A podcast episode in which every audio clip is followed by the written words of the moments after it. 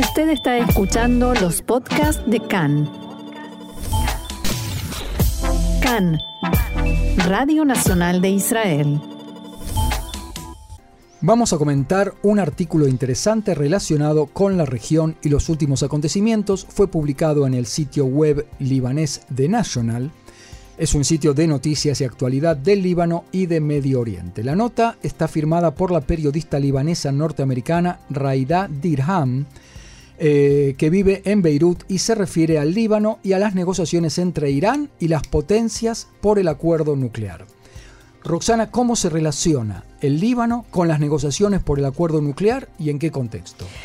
Te diría que en el contexto de los miedos de los libaneses, o al menos eso es lo que refleja este artículo, porque la periodista empieza citando una fuente rusa que dijo que, le dijo a ella, que en el Líbano no se puede cambiar nada sin Irán abro comillas, escribe lo, siguiente. Occidente comparte la opinión de Moscú de que su prioridad debería ser evitar las actividades militares transfronterizas de Irán o Hezbollah contra Israel. Dado tal consenso, un posible acuerdo con Irán podría incluir la concesión a Teherán de su primacía en el Líbano a cambio de su garantía de que se mantendrá la paz en la frontera de este último con Israel. O sea, a cambio de que no de que apruebes el acuerdo. A cambio de que Irán firme el acuerdo, le regalan el te Líbano. un país. Pero a condición de que Irán se comprometa junto con Hezbollah que desde allí no van a atacar a Israel. Esa es la, ese es el concepto que plantean, ese es el miedo que tienen los libaneses.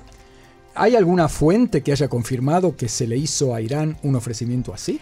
No formalmente, pero esto se está hablando en el Líbano en estos días y por eso también surgen los miedos y las críticas y la periodista dice en este artículo que esto sería un error, un acuerdo así sería miope, porque permitir que Teherán convierta al Líbano en una base militar propia beneficiaría desde el punto de vista de Occidente, en sus palabras, a la troika estratégica Irán-Rusia-China, sin mencionar, por supuesto, que socavaría la soberanía de un Estado independiente y se correría el riesgo de una guerra civil, porque en el Líbano no hay solamente chiitas, ni solamente, por supuesto, personas que apoyan a Hezbollah y a Irán. Aparte esto es una cosa como, suena como de, ya no, eh, como hay trata de personas, esto suena a mm, trata, de países. Pero no está muy lejos de la realidad eh, el hecho de que Irán tenga supremacía en el Líbano. Entonces lo que tienen miedo es que esto se, se, transforme, claro, en algo que, bueno, es así, no hay nada que hacer.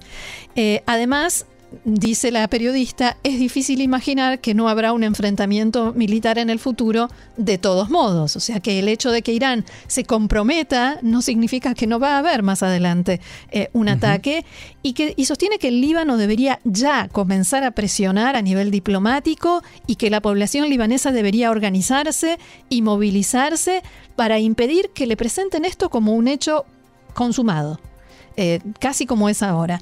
Y por último, argumenta, y esto también es una muestra del miedo que tienen, que tampoco a Estados Unidos le conviene regalar el Líbano, que es un país independiente, a Teherán para que lo use como base militar.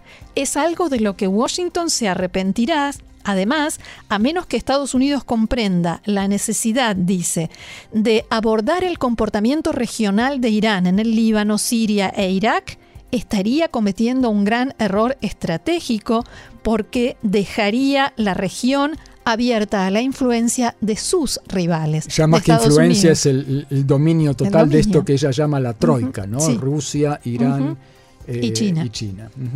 Hay que tener en cuenta también que el Líbano está en una situación económica social desastrosa, ¿no? Al punto de que un ladrón de bancos eh, salió la noticia ayer o una especie de autoladrón, lo podríamos decir, se ha convertido en un héroe nacional. Así, es, como decías, ayer se comentaba, en realidad en los últimos días, pero ayer se comentó que sí, Basam al-Sheikh Hussein, un hombre de 42 años que vino al banco, eh, a una sucursal del Banco Federal del Líbano en Beirut, eh, y pidió sacar de cuenta una cifra de miles de libras libanesas.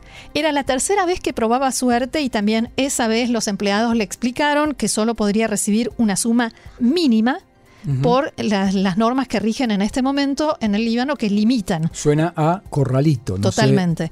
¿Cuántos de los de, este eh, entonces, lo que hizo fue sacar un fusil de casa y retener, exigir su dinero y retener allí como rehenes a eh, empleados del banco y algunos clientes que se encontraban en el lugar.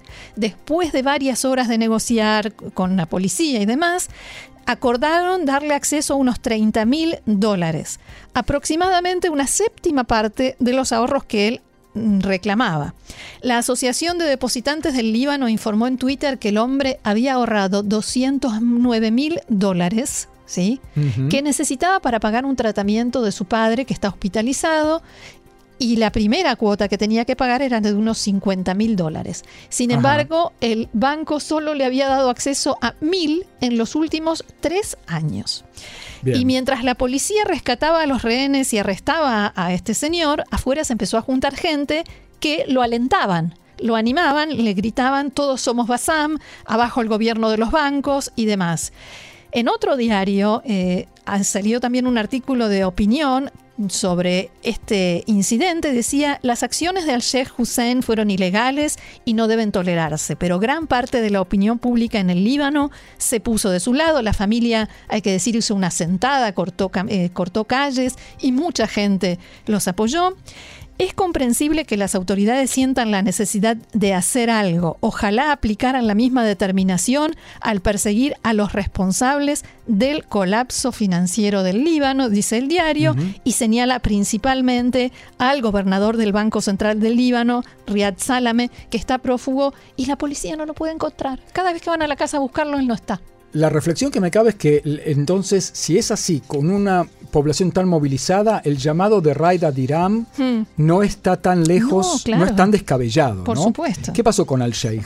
Eh, ¿Sigue preso? No, en realidad unos días después fue liberado sin cargos y después circuló la imagen de él en las redes sociales con su padre enfermo. Y el diario eh, The National dice eh, algo que también es cierto, en una situación normal el arresto de alguien en estas circunstancias, que robó un banco, que tuvo rehenes, eh, no generaría ninguna polémica. Todos estarían de acuerdo en que está mal. Pero eh, en este caso, como decíamos, generó admiración porque no solamente está el tema de la plata, de su plata que él no podía sacar, Dicen, no solo es la economía, el padre enfermo de Asheh Hussein se encuentra sufriendo en un sistema de salud que se deteriora rápidamente, los trabajadores están en huelga por los salarios impagos, los medicamentos se están agotando y miles de empleados altamente capacitados se van al extranjero. Y por último dice, la crisis en el Líbano está poniendo patas arriba los, así textualmente, la economía del país, pero también los valores, ¿Por qué? Porque un secuestrador se convierte en una figura al estilo Robin Hood, dicen, pero no, no para dar a los pobres, sino para recuperar su propio, dinero.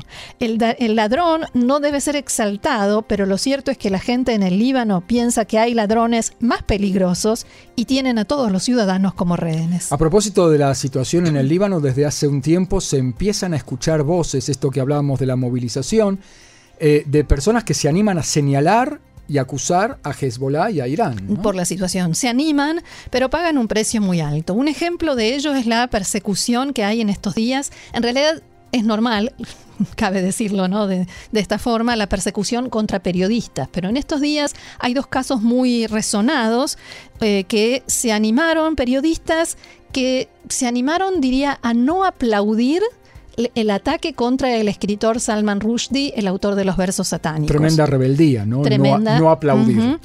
Una de ellas es, la, es una eh, ofensiva, te diría que descontrolada, contra la presentadora de noticias Dima Sadek. Amenazan con asesinarla, violarla, secuestrarla y más.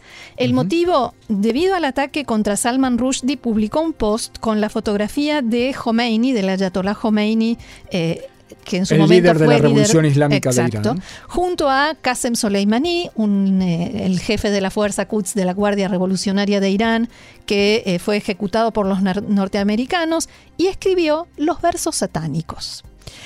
En hebreo se diría Mevin Yavin y en español a buen entendedor pocas palabras. El mensaje quedó muy claro y las reacciones no tardaron en llegar. Jawar Nasrallah hijo del secretario general de Hezbollah, inició la ofensiva con un tuit en el que la señalaba como agente de los regímenes occidentales en las redes sociales. Y a partir de allí siguieron todas las amenazas, incluyendo alguna en la que se le decía dónde vive, quiénes son los miembros de su familia, sabemos dónde vivís y con quién, sería el mensaje.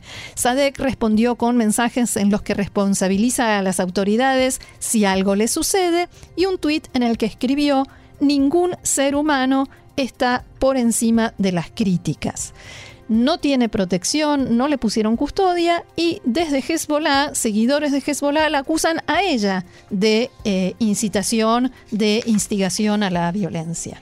Y hay otro caso también en el que sí pasaron a los hechos, ¿no? Sí, y realmente muy grave. Efectivamente, el periodista Hassan Shahban es un fotoperiodista independiente. Estaba documentando protestas por la escasez de agua en Beit Yahun, en el sur del Líbano.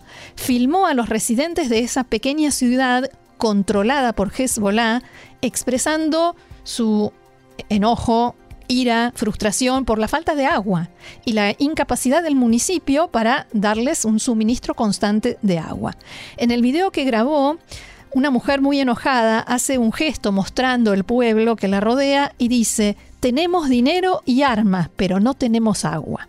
Las imágenes que publicó Shaban se volvieron virales y eso enfureció a los partidarios de Hezbollah en su pueblo, lo percibieron como una crítica pública a Hezbollah.